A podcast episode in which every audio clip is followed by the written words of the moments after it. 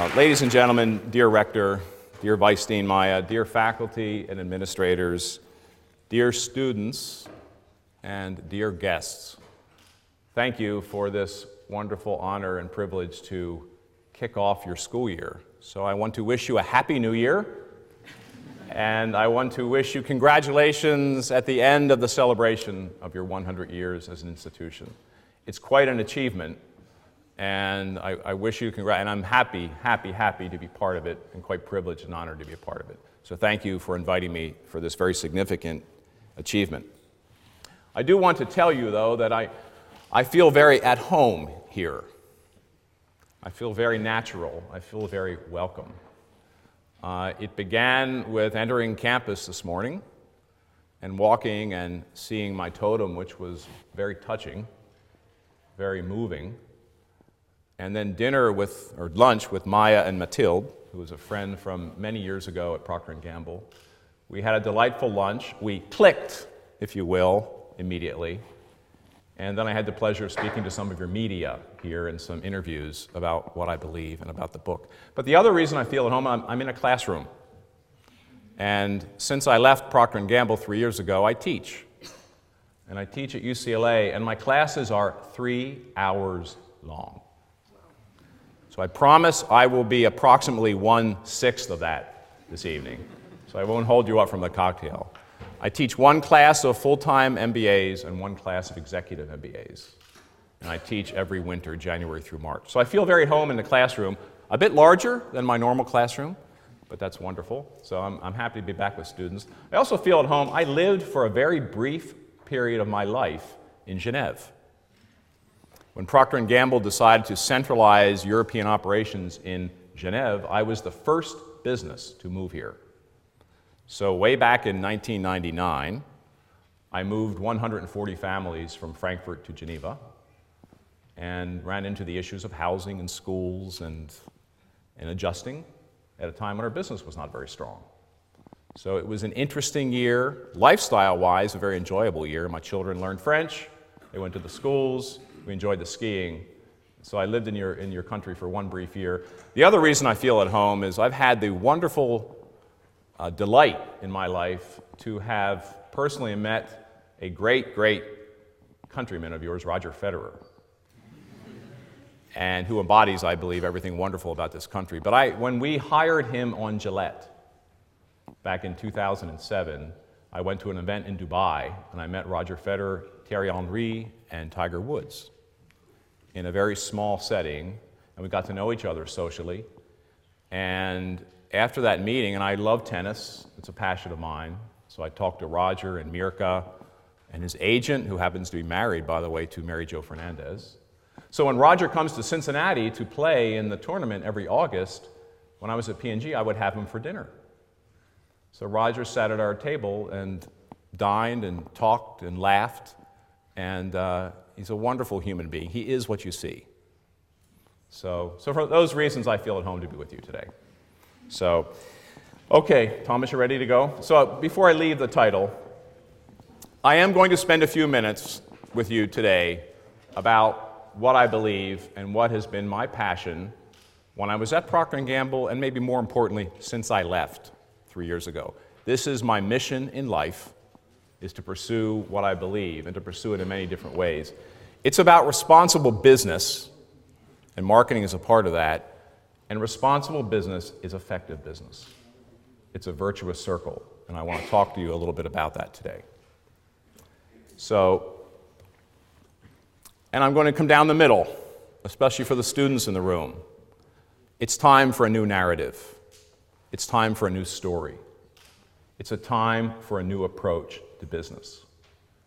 How much more evidence do we need? And you are the future. You are tomorrow's leaders. So I think you carry a responsibility to change the game. Here are a few quotes from thought leaders. The top one is from a recent Harvard Business Review article. To me, that's a terrible statement. The latest poll by Gallup, which monitors employee engagement across many companies and many countries, has recently reported that employee engagement at companies is at an all time low in the years they've been measuring. So we have a great opportunity to change this conversation. I'm writing a book about it. I'll speak a little bit today about the book. I left P&G for this reason. A little bit tongue in cheek, sorry Mathilde.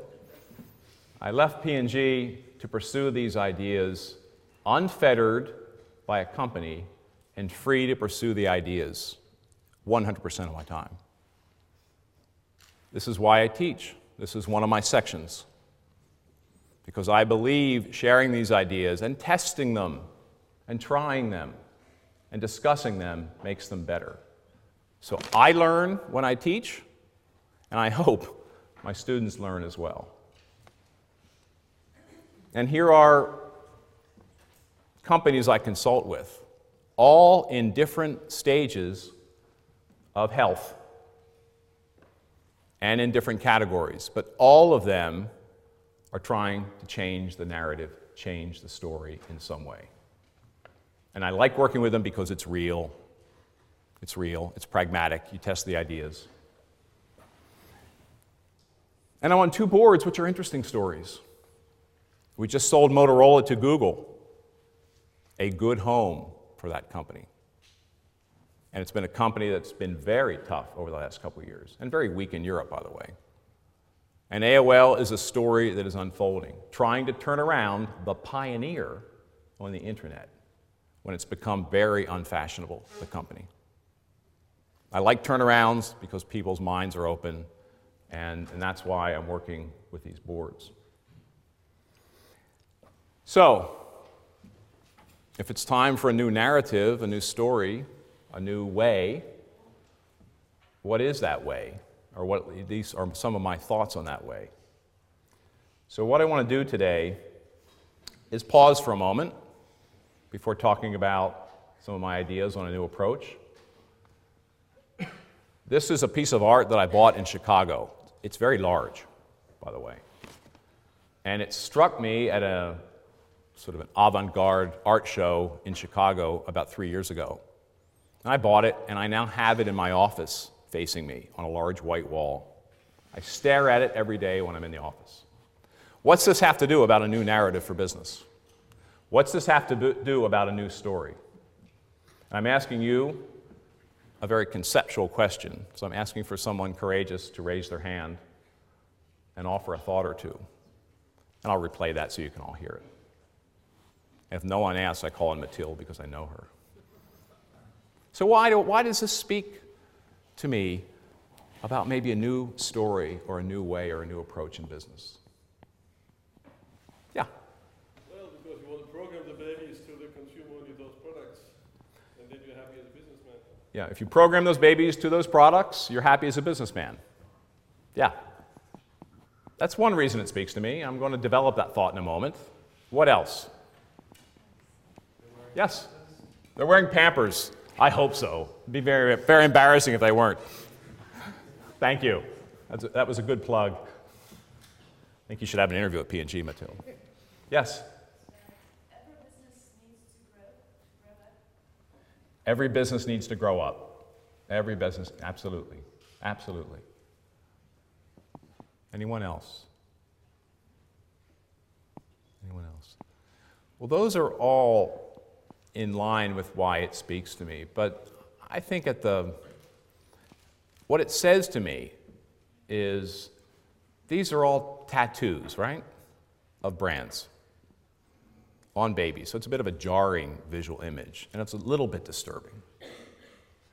But the reason is we work in a transformational area, and the possibilities in that, that area are huge. It's about it's your comment. You know, we can waste it or we can develop it. But people are defined by the brands they associate themselves with. It is the most transformational force, I believe, in business. And that's why I love marketing, and that's why I'm passionate about marketing, because I do think it has the most power in business to transform. And this picture says that. And the artist's vision was that we develop affiliations very young, and as parents, we put this on our babies, our children, and it's largely defined by the brands we associate ourselves with. And by the way, there are a few universities on those babies. It's also a nice thing. So, anyway, I want to talk to you a little bit today about about this book because it's about out and I've spent three years on it, and it's a summary really of my beliefs. And I want to take you a bit through the journey because I think that's the way I will share why I'm passionate about these ideas. This book is the largest collaboration of my life. And if there's some faculty in here who've written books, you know how hard this is. You know the ups and downs. But I tried to set out in this book to talk to literally thousands of people. So I spent three years interviewing. I, I, I, pulled in my students at UCLA to work on this. And I went through an enormous process, starting with thought leaders. And here, there are some people in this film you may or may not recognize them. The guy with the beard at the top has done all of the Apple advertising for 30 years. He is very close to Steve Jobs. He has helped define Apple for the last 30 years. Uh, the, man, the, bottom, the man on the bottom is a friend of mine from Dartmouth. He's a professor of marketing. He helped me a lot at Procter & Gamble many years ago. Uh, the woman at the top is the woman who did Just Do It for Nike and got them into women's athletics and now helps Oprah, Oprah Winfrey. So, thought leaders who thought about brands and marketing and business for many, many years. I went and visited. One of the beautiful things about working at P&G for many years is I got to know fabulous communications and design agencies. I went and spent time with each one of these and more and gather their thought leaders and talk to them about what's on their mind, what's working, what's not, what are their thoughts about business and where it has to go. But I wanted this book not to be anecdotal, and not my opinions and my colleagues' opinions, but I wanted some research, some backbone to it, some quantification. So I reached out to Millward Brown, who I knew from my days at P&G, large research firm based out of the UK, and with UCLA Anderson, and we fielded a study. And the study started with their database, which in my opinion is the best brand database in the world. It's 50,000 brands. We cut the data over a 10 year period, and we looked at brands who have grown disproportionately versus their competition financially and with the consumer. So we looked at brand equity trends and financial trends. And from that base of 50,000 brands, we drew a line at 50. And then with those 50 brands, I went and personally visited about a dozen of them, and I spent a few days with them. And for the balance of them, we crawled all over them doing phone interviews, we did desktop research, and my team at Millward Brown and UCLA Anderson kind of crawled all over these 50 looking for patterns, trends, insights. How were they doing business? Because these companies, if you invested in them 10 years ago, the return would have been 400% versus the standard the S&P 500. 400%. They grow on average about 3 times their competition in terms of growth rate. So these are companies who are doing things very interesting. So I wanted to learn about them, tell their stories, tell some stories from my experience, but do this around some sort of framework. So I want to share with you just the beginning today of what I found to be true from these companies and from this journey. And what I've found is the remarkable insight was the commonality of how these companies did business the commonality of what they did, what their work is. To me, that was provocative. They say it in different ways, but if you look at how they approach the business, they actually follow a very similar activity system or framework. So, in my book, I introduce that framework and I tell stories from these companies about how they do it. So the book is a storybook, but it's around a framework, which I think is the way we need to behave going forward. And what I want to do is spend a few minutes on the first element of the framework, the foundation for it. And that is a simple activity that is so fundamental, so foundational, that I contend you cannot grow without doing this. And this is discovering or rediscovering an ideal that is at the center of your business. And what I have found, the ideal happens to be in one of five areas of values. Let's go to. This is a dictionary definition. It's my dictionary definition, deduced from these companies and from my experience about what an ideal is. What do I mean? It's a very conceptual word. Some call it purpose, some call it mission. But to me, what it believes is you need to understand why you exist. What do you bring to the world? What benefit does your brand bring to the people it serves? And if this ideal isn't true, if it's not authentic, if it doesn't come somehow from where you came from, and if it doesn't inspire employees first, it's not playing high enough.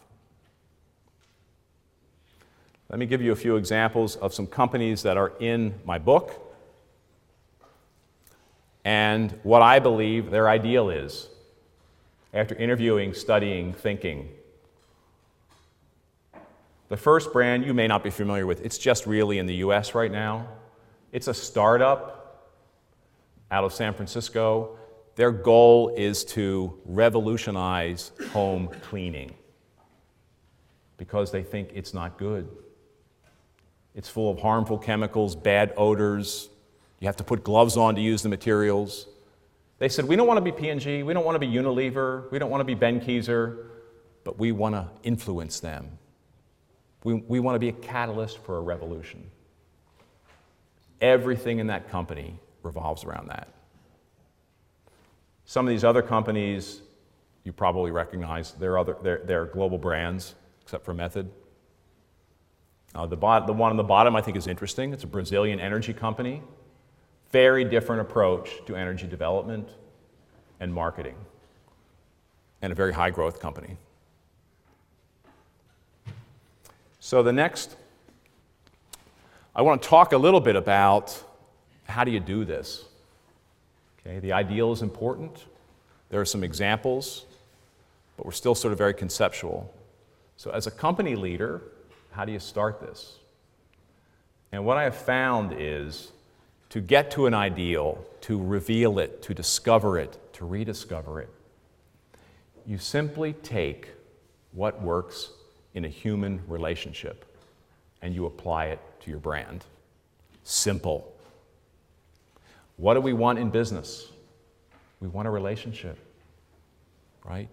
When you have a relationship, you have a customer who is loyal. And I often talk to my clients and my students about what makes for a wonderful relationship.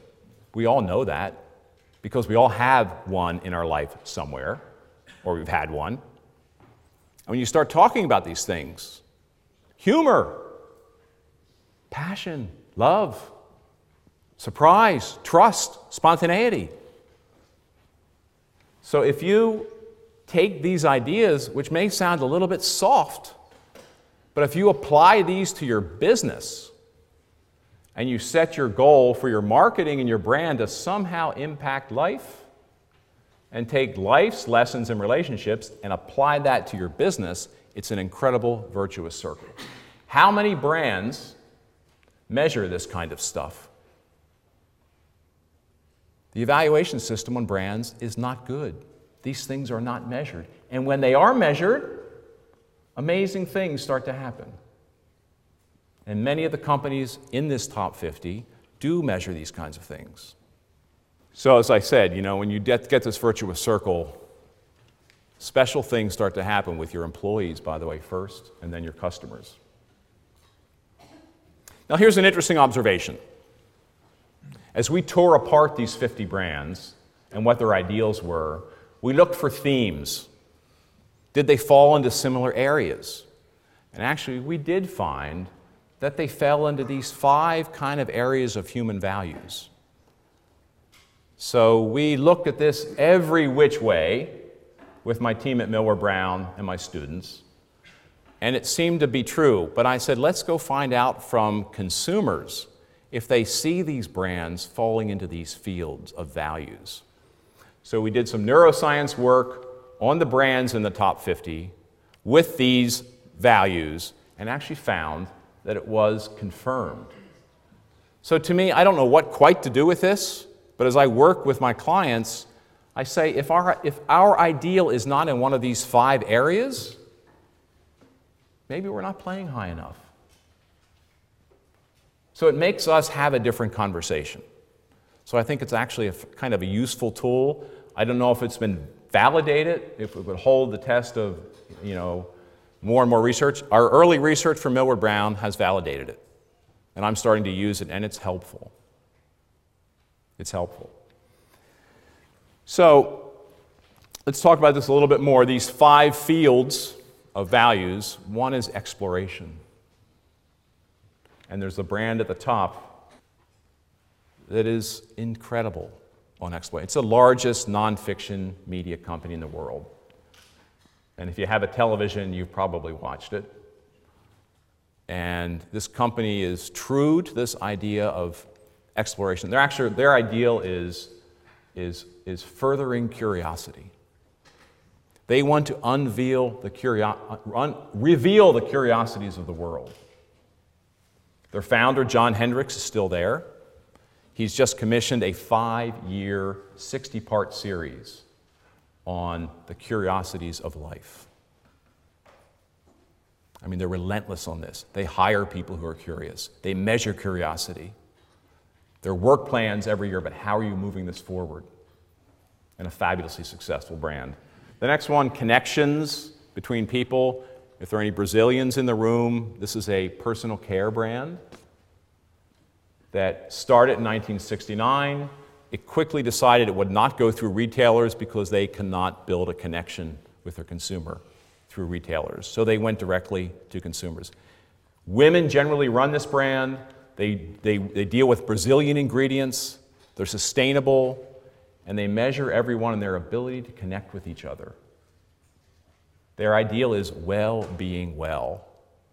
May not translate very well into English, but it permeates everything about this company.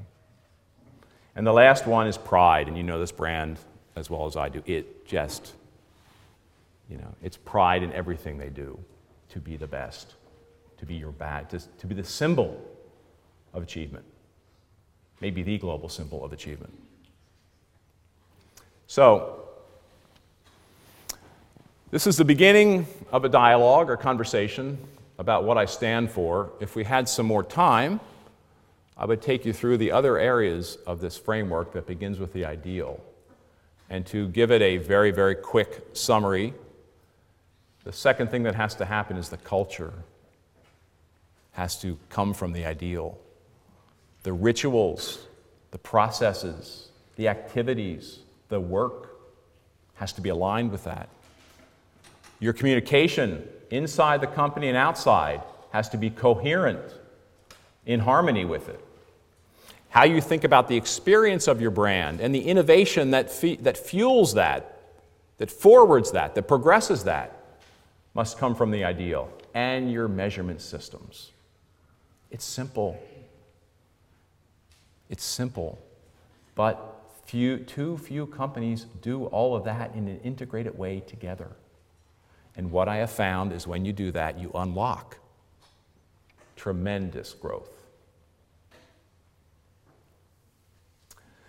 So we had a brief period of time this afternoon, and I wanted to share with you what I believe, what I teach, what I'm writing about, what I'm researching, and what I'm trying out on many clients.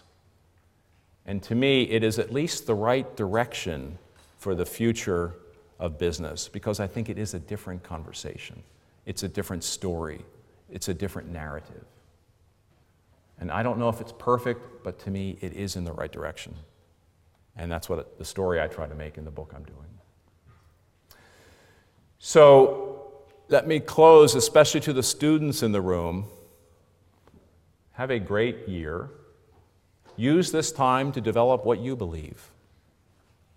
There won't be another time in your life where you're learning so much, you're talking, you're experiencing, you're meeting interesting people every day faculty, colleagues. Take advantage of it, try things, and develop what you believe. And don't compromise on that. When you leave here someday to pursue further academics or a job, look for companies who are coherent with what you believe. That's how the world changes for the better. And I have tremendous hope for you and for this generation. I have two children about your age.